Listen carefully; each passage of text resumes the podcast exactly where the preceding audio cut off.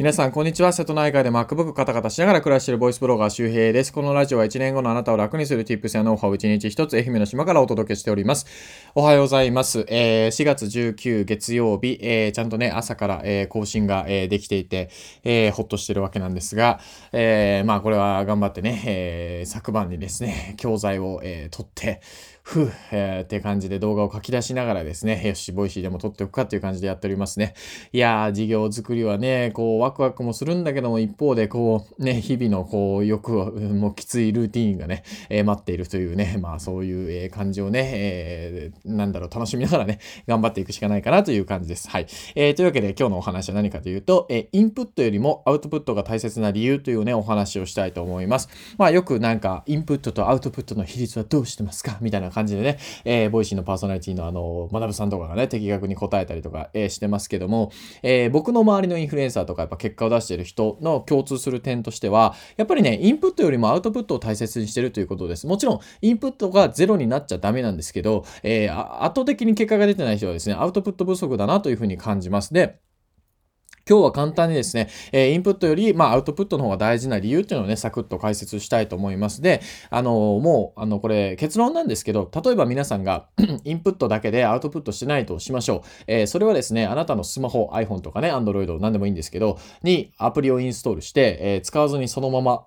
というような感じです。ね、あのーアプリってさ、インストールして、まあ、アクティベート、要するに、まあ、使う、ね、えー、ことが目的なわけじゃないですか。電卓アプリとか最初から入ってるけど、電卓アプリ入れたままにして、えー、計算するときは自分で計算してるみたいなね。おい、電卓アプリ何のために入ってんねんみたいな。えー、ストレージの無駄になってるっていうね、え、ことですけども。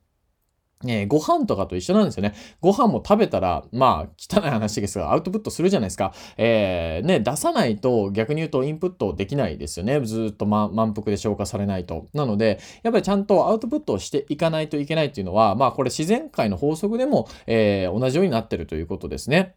で、えー、もっと言うとですね、やっぱアウトプットをしようと思ってインプットしないと、インプットがね、ガタガタになっちゃうんですよ。あの、なんていうのかな。例えば、ブログで稼ごうと思った時に、えー、ブログの稼ぎ方みたいなのを調べていく。これもインプットですよね。でも、あの、これよりももっといいインプット方法があって、ブログの稼ぎ方を調べて、ブログの稼ぎ方3選という解説記事を自分が書くということです。まあ、要するに、自分が教わるというよりも、自分が教える側に立ったインプットをするということですね。もうインプットの前提が違うわけですよ。アウトプット前提にインプットすることによって、全然情報の質とかが変わってくるということです。だって教える側に立つと、ある程度責任感みたいなものが発生するわけですよ。で、逆に教わる側っていうのはあまり責任がないわけですよね。その情報、まあインプットに対して。なので、全然ここで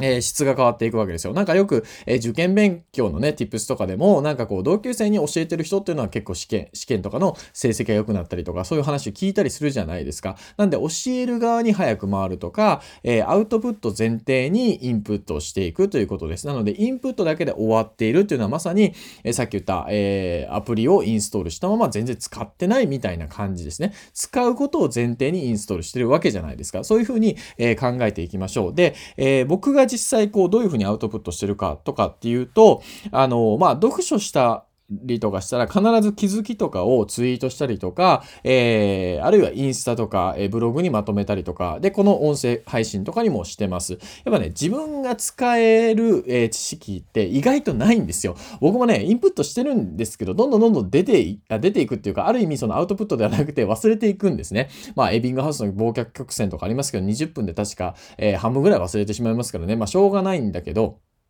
やっぱ忘れないためにも、あの、やっぱ自分で使うということです。で、あとね、もう、これね、あの、メンタリスト大悟さんも言ってたんですけど、よく忘れる前に復習しましょうって言うじゃないですか。あれ、実は、まあ、間違いっていうか、実は忘れた後に復習する方がいいですよ。忘れてしまって、あれ何だったっけ？みたいな、なんかこう、例えば、僕もよく、あの、なんか法則とかの名前忘れるわけですよ。えー、なんか僕、マイク、これ忘れてるな。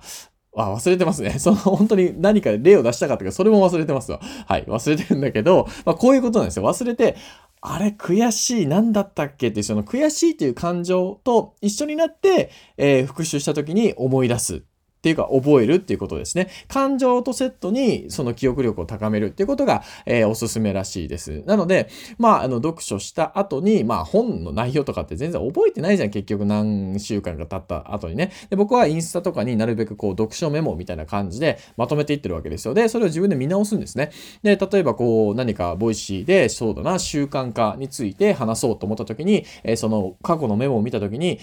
僕は覚えてるやつあるんですよ。習慣化の平均日数は66日だとか。でも、えー、パブロフの犬実験の意外な、えー、裏の効果みたいなものはこの前忘れていて、えー、それを見たときに、あ、そうだそうだ、パブロフの犬実験のね、あの、実験者とか部屋が変わった場合に、あの、パブロフの犬は、あのよだ、よだれ出さなくなったって、あ、そうそう、こう、周りの環境とかっていうのは僕らが、僕らに対して、え、習慣化にかなり影響を与えてるんだよな、みたいなことを忘れちゃうわけですよ。あ、これ忘れてたって言って、もうより知識が定着するということですね。で、おすすめのやり方として、まあそういうふうに読書して気づきをまとめるとか、えー、なんか自分が調べ事をしていた時にその調べたことをまとめていくってこともそうなんですけど、チャンク化をやるといいです。チャンク化ですね。はい。チャンク化ってなんやねんってことなんですけど、実はこれですね、天才的な直感力が身につくとされる、えー、ことなんですよ、チャンク化っていうのはね。えー、チャンクとは、意味のある塊のことです、えー、バラバラの情報を何らかの法則に基づいてグループにまとめ、頭に残りやすくするということがチャンク化ということです。えー、不安対策に効くものは？と聞かれた時に、食事、運動、瞑想の3つです。というふうにバラバラの情報をくくるということですね。えー、一つのキーワードを聞くと連想でどんどん情報が出てきて、パッと答えがわかる天才的な直感力につながる場合もあるということです。だから僕もよくよくやってるのが、まあ、習慣化3つのコツとかって言ったら、 if-then planning ですよとか、手間の数をコントロールしましょうとか、えー、悪い習慣をやめようとしないことを置き換えましょうとかね、まあ、こういうのはパパパパパッと出てくるわけなんですが、まあ、これはなんか普段からそういうふうに習慣化のコツっていうのを、えー、ボイシーでアプあ、ね、あのアウトプットしたりとか、ブログに書いたりとか、インスタに書いたりとか、え、してるから、え、もう刷り込まれてるわけですよね。刷り込まれてるから、えー、例えばね、ブログで稼ぐ方法って何だ、何ですか？って聞かれた時に、ああ、3つぐらい種類ありますね、とか広告でしょ？で、まあ、その中でも、まあ、こう、アフィリエイトもいけますね、2つ目で。で、3つ目が自分の商品を売りましょう。とか、デジタルもね、コンテンツ売りましょう。とか、パパパって出てくるわけですよ。まあ、自分からしたら当たり前の情報なんだけど、やっぱり初心者の人が聞くと、あ、3つ方法があるんだ。っていうふうに分かって、が、この人分かりやすいなっていう風になるわけなんですね。まあ、なので、えー、今日の話をまあまとめるとですね、あの、要するにアウトプット前提のインプットをしていきましょう。で、もう、あの、あなたは初心者でも何でもいいんですよ。なんだけど、教える側とか、ね、えー、あなたの情報をインプットさせる側ですね。要するにあなたのアウトプットが誰かのインプットになる。これを意識するということで、それを意識して責任を持ってある程度、これ、あの、情報に全てね、正しいかどうか全部チェックしろってわけじゃなくて、ファクトチェックを全てし,、まあ、した方がいいけど、あの、全部はできないから、そう、あの、なんかその間違っててもいいんですよ。まあ、最悪はね。なんだけど、まあ、なるべくちゃんと調べて、その調べる中でアウトプットする。ね、アウトプット前提のインプットをしていくっていうことですね。情報に責任を持つというか、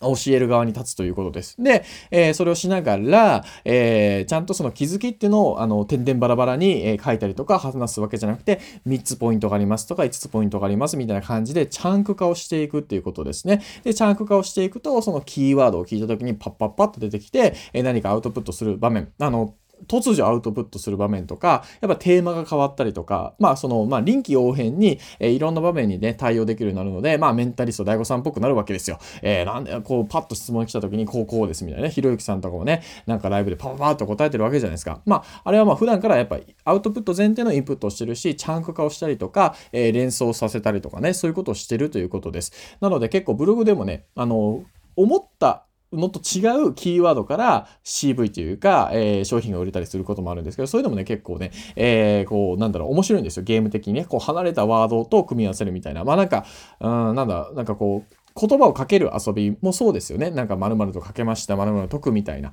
えー、そういう感じですね。なので、ぜひ皆さんも、まあ、えー、今日はね、何の話かというと、えインプットよりアウトプットが大切な理由と話しておきました。アプリインストールしてそのまま使わないっていうのじゃなくて、ちゃんと使うことが前提ですからね。なので、そういうイメージで、ぜひアウトプットしてみてください。じゃなかったらインプットしてみてください。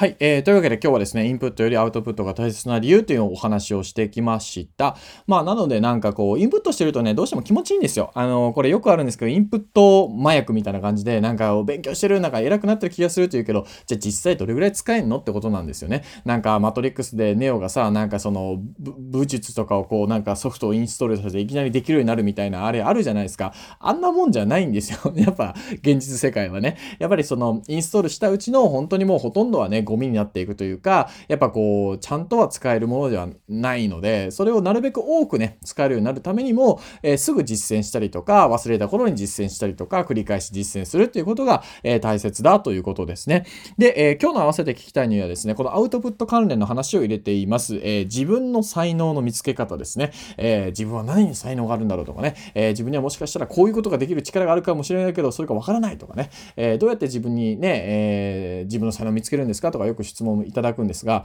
あの、わかりやすい答えがあってですね、これね、自分の才能をアウトプットしてみないとわからないという話をしています。あの、スキーとか野球をしてないのに、いきなりプロから君はね、野球のセンスがあるよなんてね、野球やってないのに言われるわけないじゃないですか。野球をやったりとかしてるから、その中でプロが見て君はセンスがあるよって言われるのと同じなんですよね。えー、ブログもそうです。えー、例えばブログ書いてないのに君はブログのセンスがあるって言われたら、あ、なんでってなるじゃないですか。もう完全に詐欺案件プンプンですよね。えー、そういうことなので、でえー、ぜひですね、自分の才能を見つけたいなとか、えアウトプットの別の価値をね、えー、知りたいなという方は合わせて聞きたい、えー、自分の才能をアウトプットしないと見つからないという放送があるので、ぜひ聞いてみてください。えー、というわけで月曜日からちゃんと更新ができましたね。え、というわけで、え、皆さんもですね、この今週が始まって、あ、もう本当ゴールデンウィークですね。今年のゴールデンウィークは何日休みなんだ全くわかりませんね。はい。あ、で、今日、え、お昼からね、クラブハウスで、